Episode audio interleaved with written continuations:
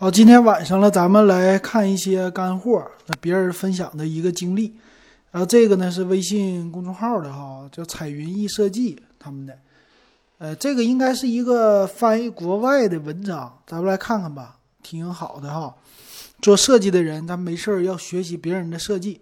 大家看，经历数百次改版，总结出如何规范好、规范化做好设计改版。哇，数百次改版哈，这个 吹牛啊！这个老外这么厉害吗？我表示怀疑哈。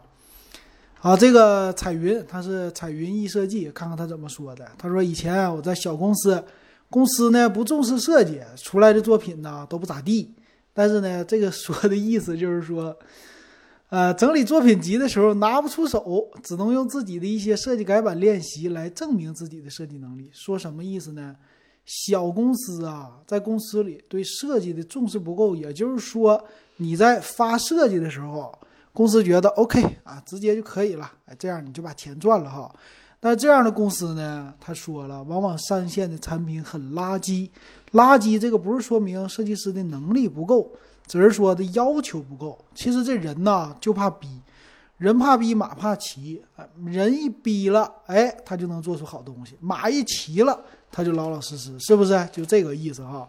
所以有的时候咱们还是去一个比较好的公司，逼着一下。逼着你干活，哎，这个时候反而出来很好的作品。所以啊，对于工作一到三年左右的新人来说呢，没什么好项目。所以啊，拿改版设计练习来面试也是 OK 的啊。所以说，大家还是要有好的作品才可以。前提是呢，你的改版练习确实是合情合理的优化啊。没事儿，咱们有这种思想，我觉得设计师是非常好的。什么思想呢？就是产品经理这种思想，将来你也可以转转产品，这非常好的。那怎么能做出规范化的改版设计呢？还有整理自己的思考的形式呢？这些，哎，他就翻译了一篇文章。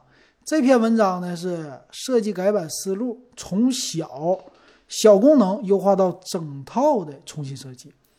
提到了呢，建议将会帮你少走弯路，并能快速体现价值的设计。哎，这国外的翻译哈。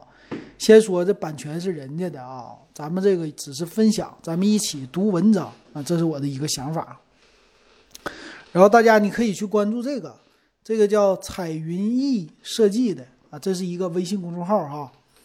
咱们来看啊，事半功倍怎么办呢？他说，如今的设计产品的过程当中啊，不可能建立出来一套流程适用于项目的任何阶段。我们需要敏捷快速的适应变化，也就是说，现在 A P P 啊，尤其是这样，它做的就是迭代，从最开始的简单功能，慢慢慢慢往上叠，越叠呢，它的功能越猛，越叠呢，功能越多。也就是说，你有的时候 copy 别人的应用的时候啊，在做设计的时候，你不要找一些这些大的应用，大应用呢，他们已经迭代的版本非常多了。你看这个迭代的版本哈，几十个版本号了。那这个时候呢，它的功能已经越聚越多了，你拷的时候很累，所以你从一些小的应用啊，刚刚开始的你开始，比如说就拿那个滴滴，滴滴呢最开始出来的时候就是一个滴滴打车，对吧？滴滴打车当时还有一个快滴打车，但是现在你看这个滴滴非常的臃肿，整个的设计也变了。之前他们家非常简洁，但是现在呢，你看看，哎呀，做的这个样子啊，特别特别的。怎么说呢？什么都囊括，所以就造成了一个视觉的冲突、视觉的冲击，有这种感觉哈。我觉得冲突很大，所以有的时候领优惠券我都烦。现在骑他们家的青桔单车呀，我就干脆下一个青桔的 APP，我也不用你的滴滴 APP 来骑了。为啥呀？实在乱七八糟了。反而这种独立的 APP 我更喜欢了。是这样我的一个感觉，不知道你们是不是这样？打死一只蚊子。好，哎，这是我把这蚊子先消灭掉哈，然后咱们接着说。哎呀，现在这个夏天了，蚊子太多。好了，那看看他怎么说的。有必要遵循一个设计的思考方法，能有一个核心的指导原则。哎，这个时候呢，就是人是聪明的，知道吧？一定要想有什么好的设计方法呢？再看看老外怎么想的哈。呃，如果过程中结果不满意的话，还可以随时回溯分析哪些地方做的还不够，并随时改进。如果完全没有章法，则结果就变得完全不可预知了。也就是说，在设计的时候还是有一些方法论的。再来看它有什么方法论呢？呃，这个图刚开始看的时候有点 有点麻烦。再来看一点一点的解析。首先，第一个出现了问题，这个 problem 是吧？然后我们需要发现，discover，定义，哎，要定义一个，定义一个什么东西呢？定义一个计划，计划。那咱们先来看这一部分啊，这一部分他说，首先你遇到问题的时候啊，你要发现解决问题的一个方法，对吧？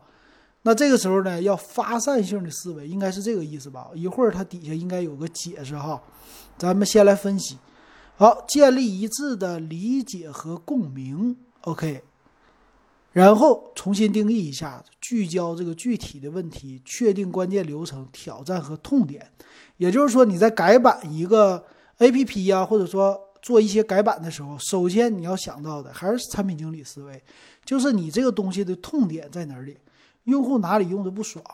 所以，产品经理呢，在做这些改版的时候，做一些用户调研非常的重要。呃，实际说你呀，你们作为一个这个本身的设计师也好啊，一个产品经理也好啊，你非常熟悉自己的产品，但是你给一些用户在用的时候，他可能会给你反馈一些正向的东西。那咱们来看这底下他怎么说的啊？一个很好的设计指导的思想是叫双钻模型，哎，这个挺好的啊，一个词儿双钻模型，从问题到解决方案需要四个阶段，第一个阶段发现。建立一致的理解和共鸣。这里说的，先发现问题，之后呢，确定关键流程、挑战和痛点。也就是说，这里说到的，我们需要先定义、聚焦一下，到底哪个问题，哎，我们需要来做，需要来改版，对吧？确定这个关键的地方啊，这就是版本迭代的一个思维。我们不可能一下子把所有的东西都改了，一定要改最重要的。之后呢，做一个计划。这个计划的时候干嘛呢？也就是说，他要做原型了，哎，做一个改版。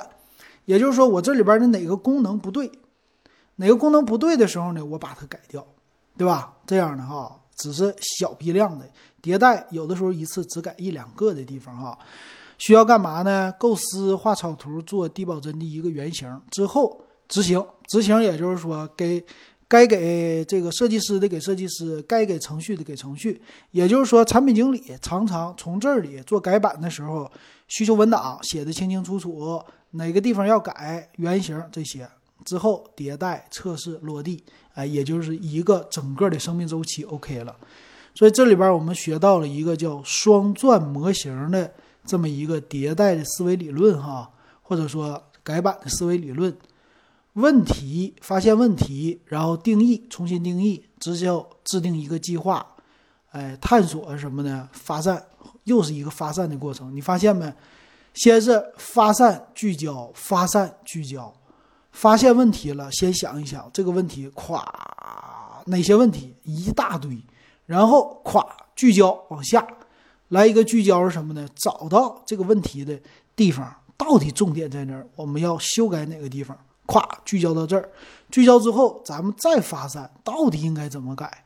这个时候你可以发散思维，再聚焦执行的时候，必须是想好了马上做，啊，这个问题改版方案确定了，赶紧做，就这个意思哈。然后再这么来，这是一个双钻模型，反复的迭代，挺有意思的。所以说呢，叫改版是永无止境的，只要这公司不黄摊子，你就可以继续做。OK，咱们来看初始阶段哈，叫统一认知。为什么要统一认知呢？因为这个项目不是你一个人做啊，不像以前做什么呃改版，对吧？做一个网页设计，一个设计师一个程序员就够了。现在呢，角色越来越细了啊，越来越多了。再来看他这张图整的挺好哈。OK，他双钻里边做了一个啊，第一个是发现，发现什么呢？他说：“作为设计师啊，你的角色让所有人能够站在同一立场上，为一个目标共同团结起来。”这个说的这句话吧，我觉得把这个一名设计师可以改成产品经理，啊，产品经理干这个活的啊，设计师当然也可以了，但是好像怎么听起来都像产品经理干的事儿。首先呢，与利益相关者面谈，让他们了解我们尝试为业务实现的什么目标，为什么要这样做，以及在什么时间节点内完成落地。这是什么意思呢？就是迭代首先有一个截止日期，这个事儿先给他搞定，搞定之后我们再做。我越听越这个像产品经理的活儿。调研他们对于产品外观、功能和目标受众的期望啊，这个是先做调研哈，非常重要的。所以你一个产品经理啊，写什么需求文档啊，或者干啥之前，不是啪拍个脑门就行了。这个时候你首先要做的是访谈，要先干嘛呢？先找到这些原因啊，然后你的客户的最大的痛点是什么？先解决这个，这是最重要的。呃，了解开发和支持团队目前的状态排期有没有时间给你改呀？这样可以更加完整考虑整个项目啊，这是一个迭代的方式。那具体到思维导图呢？他画了一个哈，叫 Good Readers。Good Readers 是什么意思啊？这个是好的一个什么阅读者呀？啥意思啊？啊，这个咱英文单词不太好啊，咱们来看第一个利益相关者先访谈，谁是利益相关者呀？应该是。干啥的这些人哈，或者说用户，咱们来看哈。首先第一个，Why redesign now？为什么现在我要重新设计呢？啊，先提出这个，也就是说这个有有痛点了，用的不爽了，用户投诉了，有这些。Where we can go wrong？什么意思？我们会在哪里出错？啊，我的英文还可以啊，我觉得。然后呢，What is the time frame for this？啥玩意儿？这个叫什么？initiative，回头我再查字典啊。时间节奏是怎样？也就是说，时间节点最后的截止日期，到底这个东西我小改版一星期搞定，我们就迭个代，还是说我三两天搞定，或者说一个月啊？这个是产品经理在制定一个产品的迭代周期的时候一定要想的问题，对不对？再有涉及的范围啊，redesign 什么 scope。呃，第一个外观和感觉，那这个外观要改的是什么？以前呢，我们在做产品的迭代的时候啊，很多的时候刚开始我们为了上线，或者说我们在做的时候，OK，我们先做一个简单一点的页面。那这个页面当中呢，在用的时候你会发现又来一只蚊子，啊不是，确实我这又来一只蚊子。你会发现什么呢？OK，我这边要改掉。为什么呢？我们同行业的有更好的网站了，有更好的设计了。哎，我这边呢，我是不是跟他们比，跟相同的竞品比，我这边不行了，对吧？那我要重新设计，或者一个呢，我有新的需求，我加新的内容了，我要重新设计，对吧？这些要想一想。那这里边呢，都是有三方面的想法哈。第一个，就现在这样，我就不改了，能凑合就凑合哈，快点给我迭代。啊，这是程序的事儿，我设计就不变了。再有一个呢，小变化，小变化是什么呢？整体的版面不变，做适当的修改，加一些内容啊，加一些字啊，或者说加一些字段呢这些的，或者设计呢改一些小颜色、小标签、小 icon 这些东西。还有一个大更新，大更新呢，那就真正的重新设计了。对吧？这种的哈都不一样了。也就是说，可能频道我们做个升级吧，频道页重新设计一下，OK，那没问题，啪，重新设计了。然后第一个先考虑外观，还要考虑功能啊，功能也是一样的。我们的功能会不会大变化？但一般来说呢，我们在版本号小版本号的时候，我们不会做大的迭代，对吧？一般是大版本号，比如说。呃，三点零、四点零的版本的时候，我们整个界面做一个全新的迭代、全新的修改、重新设计了。这个时候我做一个大版本号的更新啊。要平时的话，小修小改，我们都是小版本号，比如说三点一、三点二或者三点一五、三点一六啊、三点一七，这么慢慢的小小的迭代这么来哈。之后还有一个叫目标，也就是说。别人跟你说了，这个目标截止日期你有没有？对不对？什么时候就能给加进去这些小功能？OK，这是利益相关者的访谈，也就是说，你跟这个程序员、设计师先跟他们谈一谈。所以我感觉他说的这个活儿哈，都是产品经理的事儿。产品经理呢，就要是做这些事儿，协调整个的项目组的成员。OK，那之后呢，就是用户的了，user interviews。啊，跟用户来一个访谈。你为什么选择这个产品而不选择其他替代品呢？做一个小调调研。之后呢，你喜欢这个产品什么功能特性？你最讨厌这个产品什么？这些呢，对于用户的调研哈，很多的公司可能说不会直接去找到他们的直接用户，但有一个很好的方法是找你们公司的不是相关的人员，什么呢？比如说你是技术开发，你是 IT 部门开发部。那你找谁呢？你去找你们的什么会计啊、客服啊，或者说其他一些不相关的边缘的，甚至是前台，他对你的这个产品用的不是那么特别的多。哎，这个时候你找他，他还是一个新用户，甚至呢，你可以在面试的时候你找一个新人，啊，这样的新人第一眼看的时候，他这是最直观的。当然，他可能不一定完全会用哈，他不是你真正的目标的客户，但是呢，他往往会给你提出一些新的思想。让产品经理呢，OK，重新想一想，我到底应该怎么改？呃，之后呢，目标用户理解啊，目标用户是谁呢？就咱们说的用户画像是吧？我的用户是谁？他做什么的？为什么要用我这玩意儿啊？如何做？还有地点、时间啊？这个应用的场景是吧？想一想，这个就是最开始的发散的一个思维过程哈。但是他说了，不要忘记你的主要目标还是用户。所以你要注意什么呢？你为什么选择这个产品而不选择其他的替代品呢？哎，就是最重要的要访谈你的用户。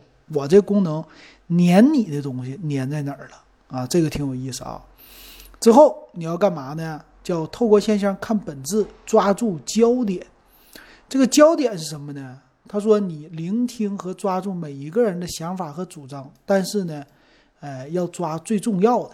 最重要的焦点在哪儿呢？我们来看啊，第一个，用户企业开发团队，用户呢，他们说他们想要什么，实际想要什么是有偏差的，所以用户的这个呢，你不一定完全的要那啥，要采纳哈，你要自己过滤一些。那企业有什么问题呢？说了，企业他想建立什么样的企业，但实际呢，就是 这个说的有点那啥了哈，就是。理想很丰满，现实呢非常的现实，太骨感了。怎么的呢？你想做的你做不到，也就是说，这这个就是常常的企业，你去面试的时候，你们老板给你画大饼。呃，不是说最近流行的地摊经济嘛？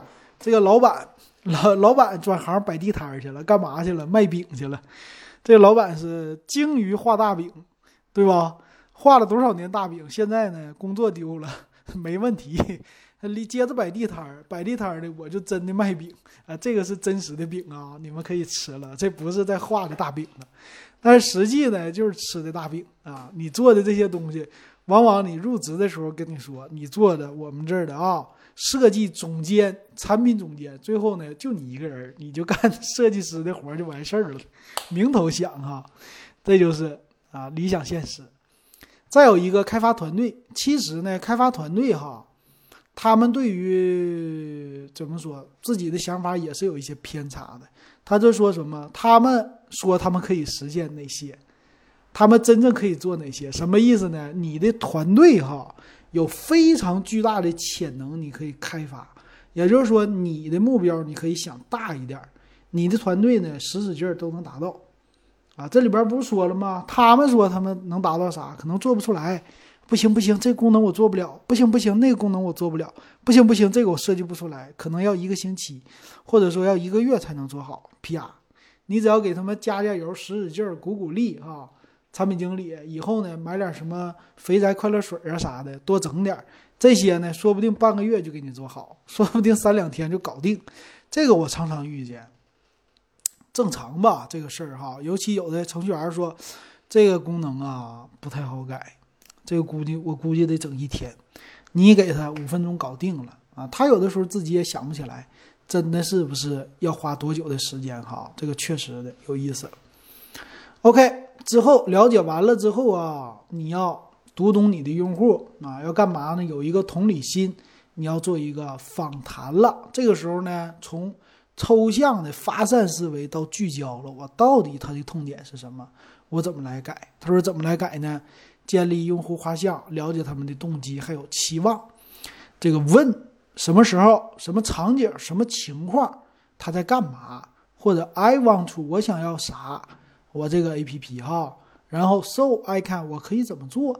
我可以怎么做呢？比如说，他说我正在找一本书，啊，那这个时候我要干嘛呢？我的动机啊，我得先看看别人咋说的，这书好不好？我先看看评论，评论完了以后呢，我再确定我要不要买这本书，对吧？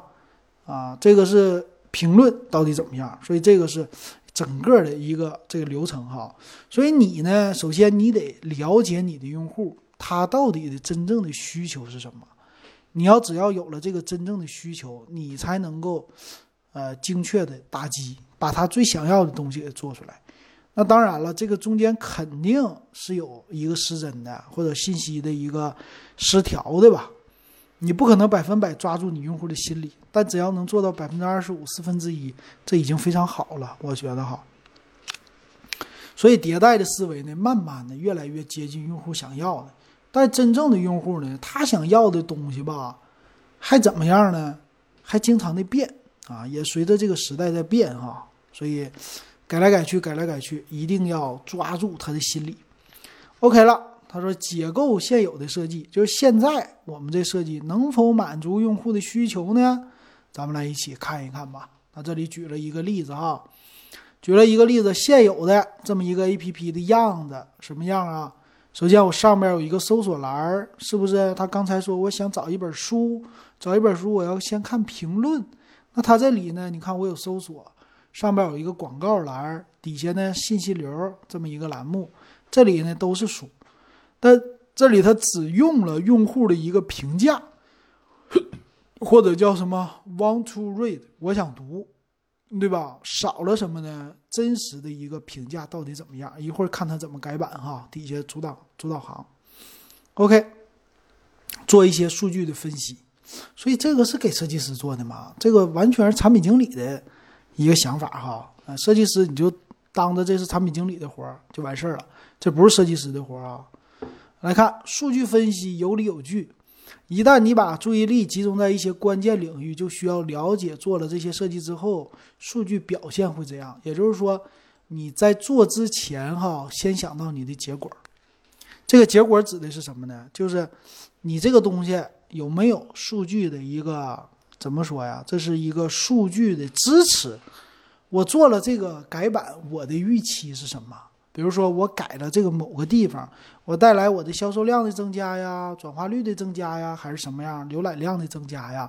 哎，这些你都要考虑的。所以说，他这些说的完全是产品经理的事儿，绝对不是 UI 设计师的事儿哈。但是你了解了，绝对是有用的。因为我们在进行重新设计，所以有机会从分析中学习并验证真实的设计表现，而不是凭空主观臆断。这个呢，其实除了在产品领域，嗯，设计师关注的少一些，但是运营人员关注的最多。我们说运营的同学最喜欢的地方就这儿，对吧？你这个东西有没有我运营了以后的数据的增加？比如说以前我们的运营最喜欢的就是拿数据说话。哎，这个时候就找程序员了，一整找程序员的麻烦，跟设计师完全不搭嘎，对吧？跟他完全没有关系。上海话讲的不搭嘎，怎么的呢？你这个东西做完了以后，哈，我最后我就去找程序员。哎，我这个新版上线以后，我这个页面的浏览量增没增加？我的销售数据增没增加？最后给程序员问的直懵，程序员是最倒霉的这里边。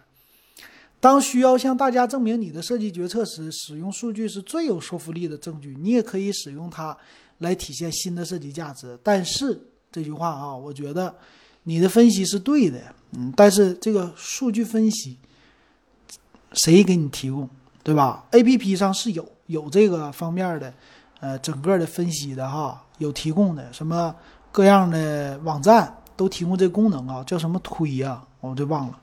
来看啊，你这里边要首先分析浏览量，也就是说，你这个这刚才他不是卖书吗？很好分析哈。我这本书在上面推荐的时候，我平时这本书一个月有多少个人进来看？如果我改了它的设计以后，多少个人进来看了？是没变呢？是增加了还是减少了？这么来验证你的设计。当然了，这个版本的迭代就需要不停的来换了哈。如果这设计不好，还得改回去。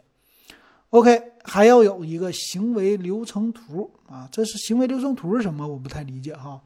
转化率和行为漏斗分析啊，这个知道，这个是你的转化的意思是说，就观看和购买的这个比率是多少啊？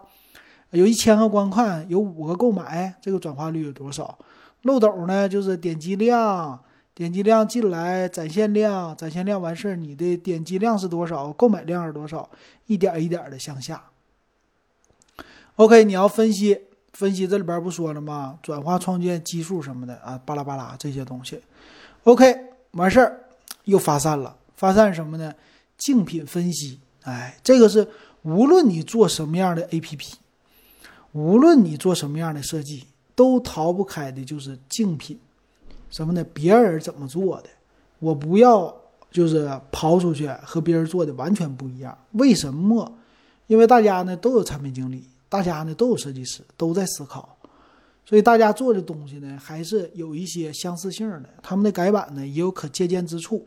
最好的就是你的竞争对手啊，他也会抄你，你也会抄他，就这意思啊。OK，他看了一个说什么呢？我们很自然的想到一个问题：其他人在干些什么呢？因为你的用户啊将不得不在你的产品和竞品之间做出选择，所以需要分析他们给用户提供的体验。在审查直接竞争和间接竞争时，寻找共同点，类似的流动。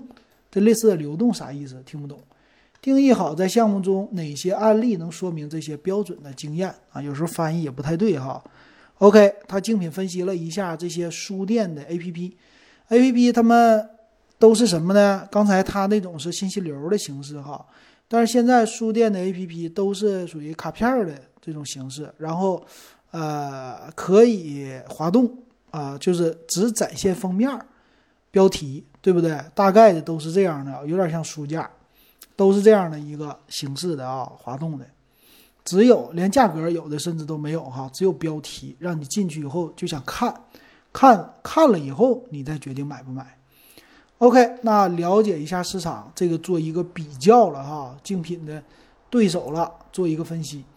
他说呢，如果你时间充裕，你创建一个简单的矩阵，列出竞品关键词，了解每一个竞争对手的产品目标是什么，功能有多先进，他们的收入模式和市场占有率等等这些啊，这就叫有理有据啊。你改版的时候，产品经理有的时候要说服的是谁呀？说服的是你的老板，老板同意以后，还得说服程序，说服设计师啊。设计师其实是最不用说服的。我让你干啥，你给我干就完事儿了。但是程序员有时候不好说服，老板也是。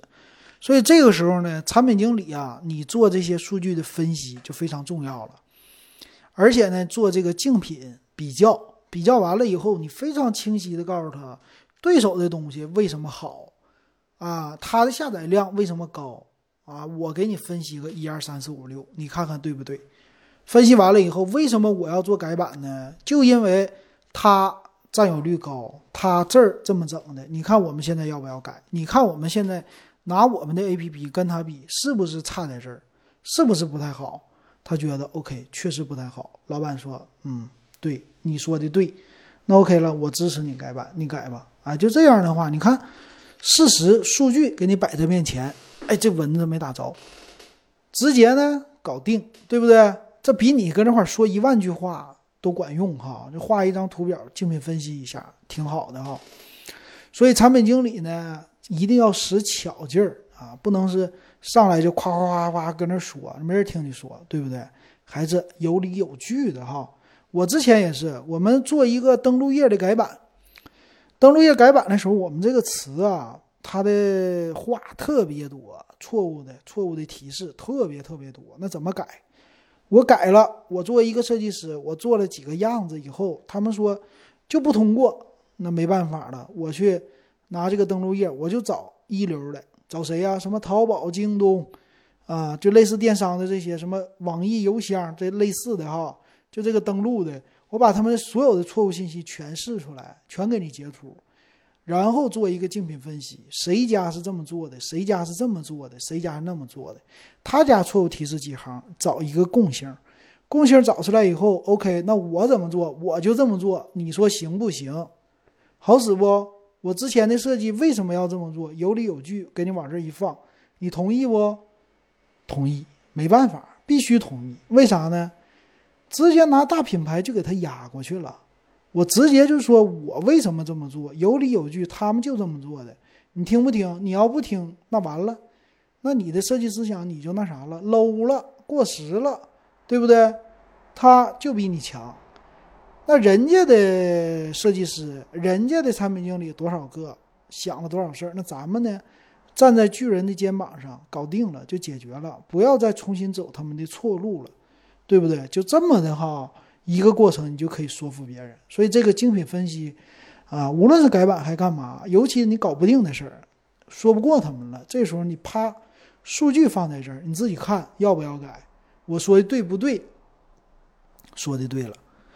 哎，这个建立你的威信啊，下次你再跟他说啥的时候，他就觉得 OK，你的想法对我愿意听。但是一次两次不行啊，三次四次，慢慢的积累出来。OK 了，那干嘛呢？再发散思维哈，创新的想法永远不会来自于竞争对手的分析，因为每个人都密切注视着对方，你只能了解什么被认为是标准，寻找灵感，超越你的领域。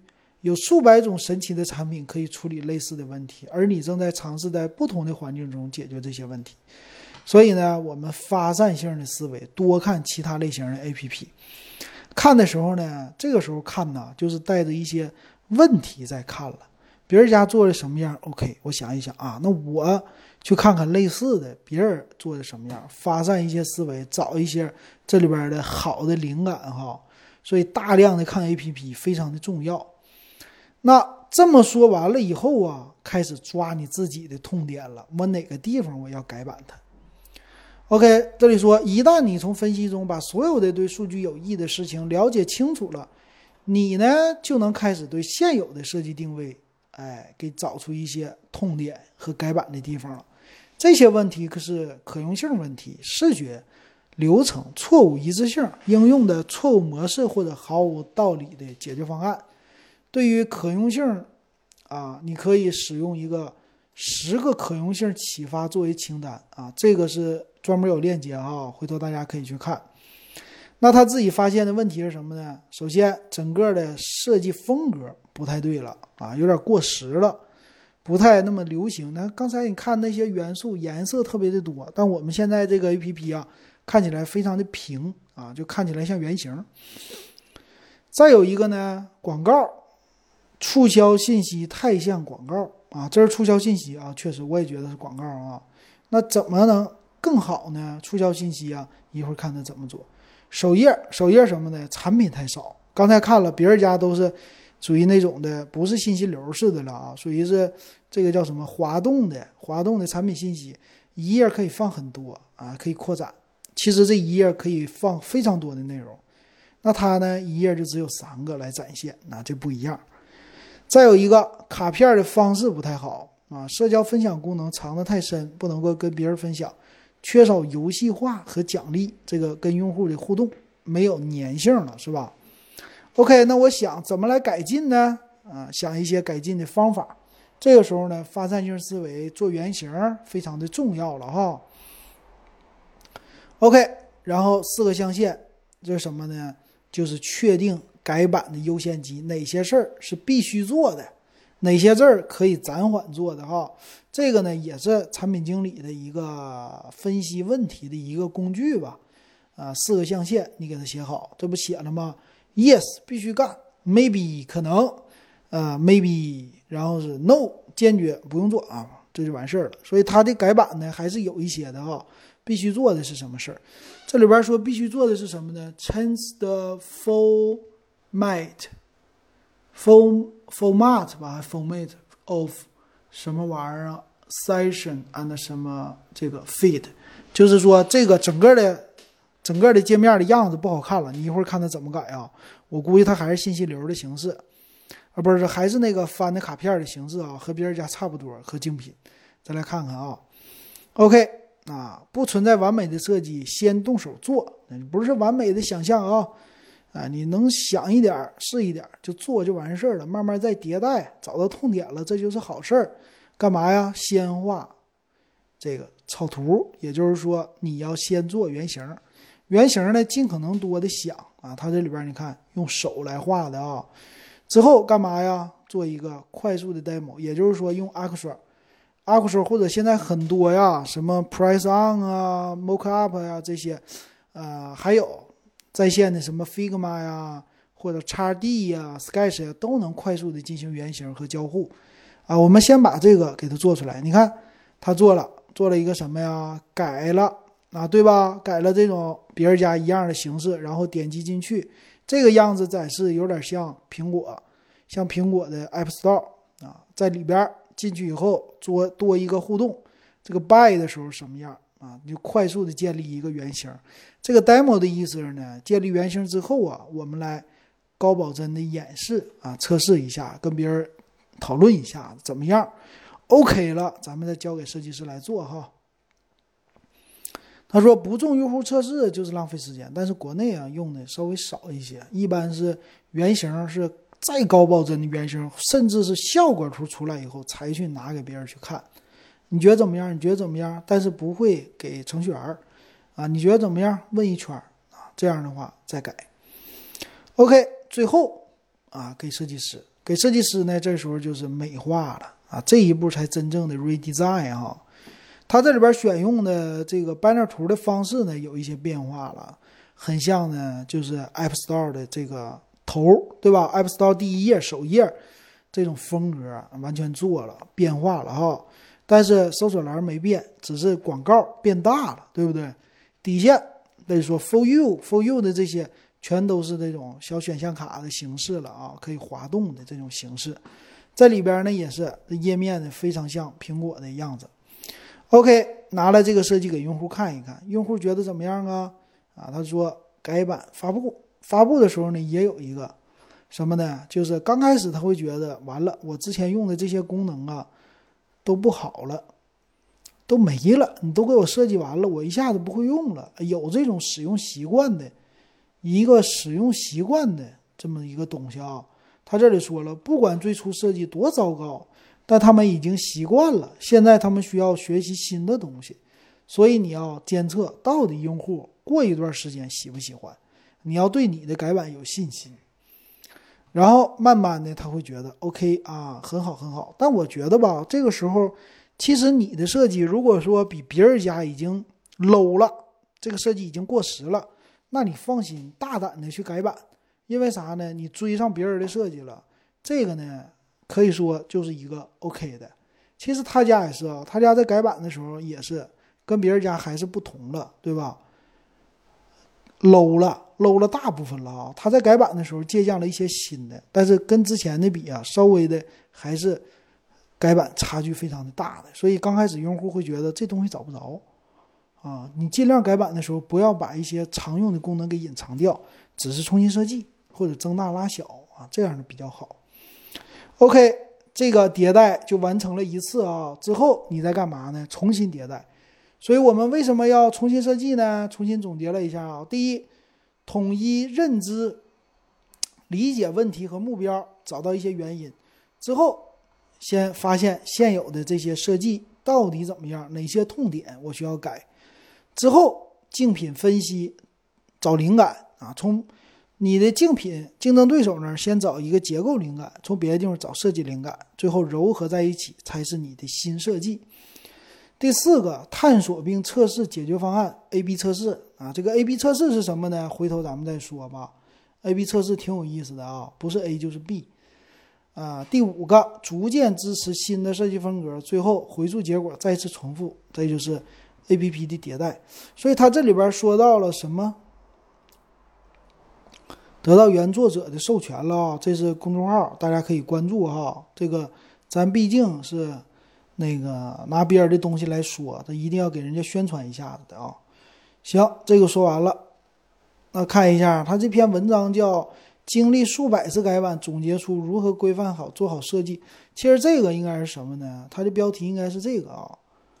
啊，标题应该是什么来的？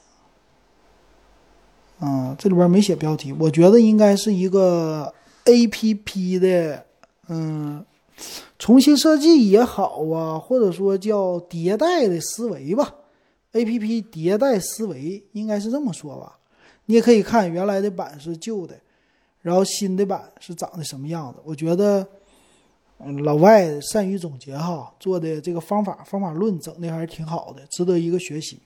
啊，这个学习呢，建议的话，产品经理、程序员都可以看一看，挺有意思。最后他这里边说了，改不好就是 就是一坨这个，改好了你就行了。原来的看多了就是一坨这个。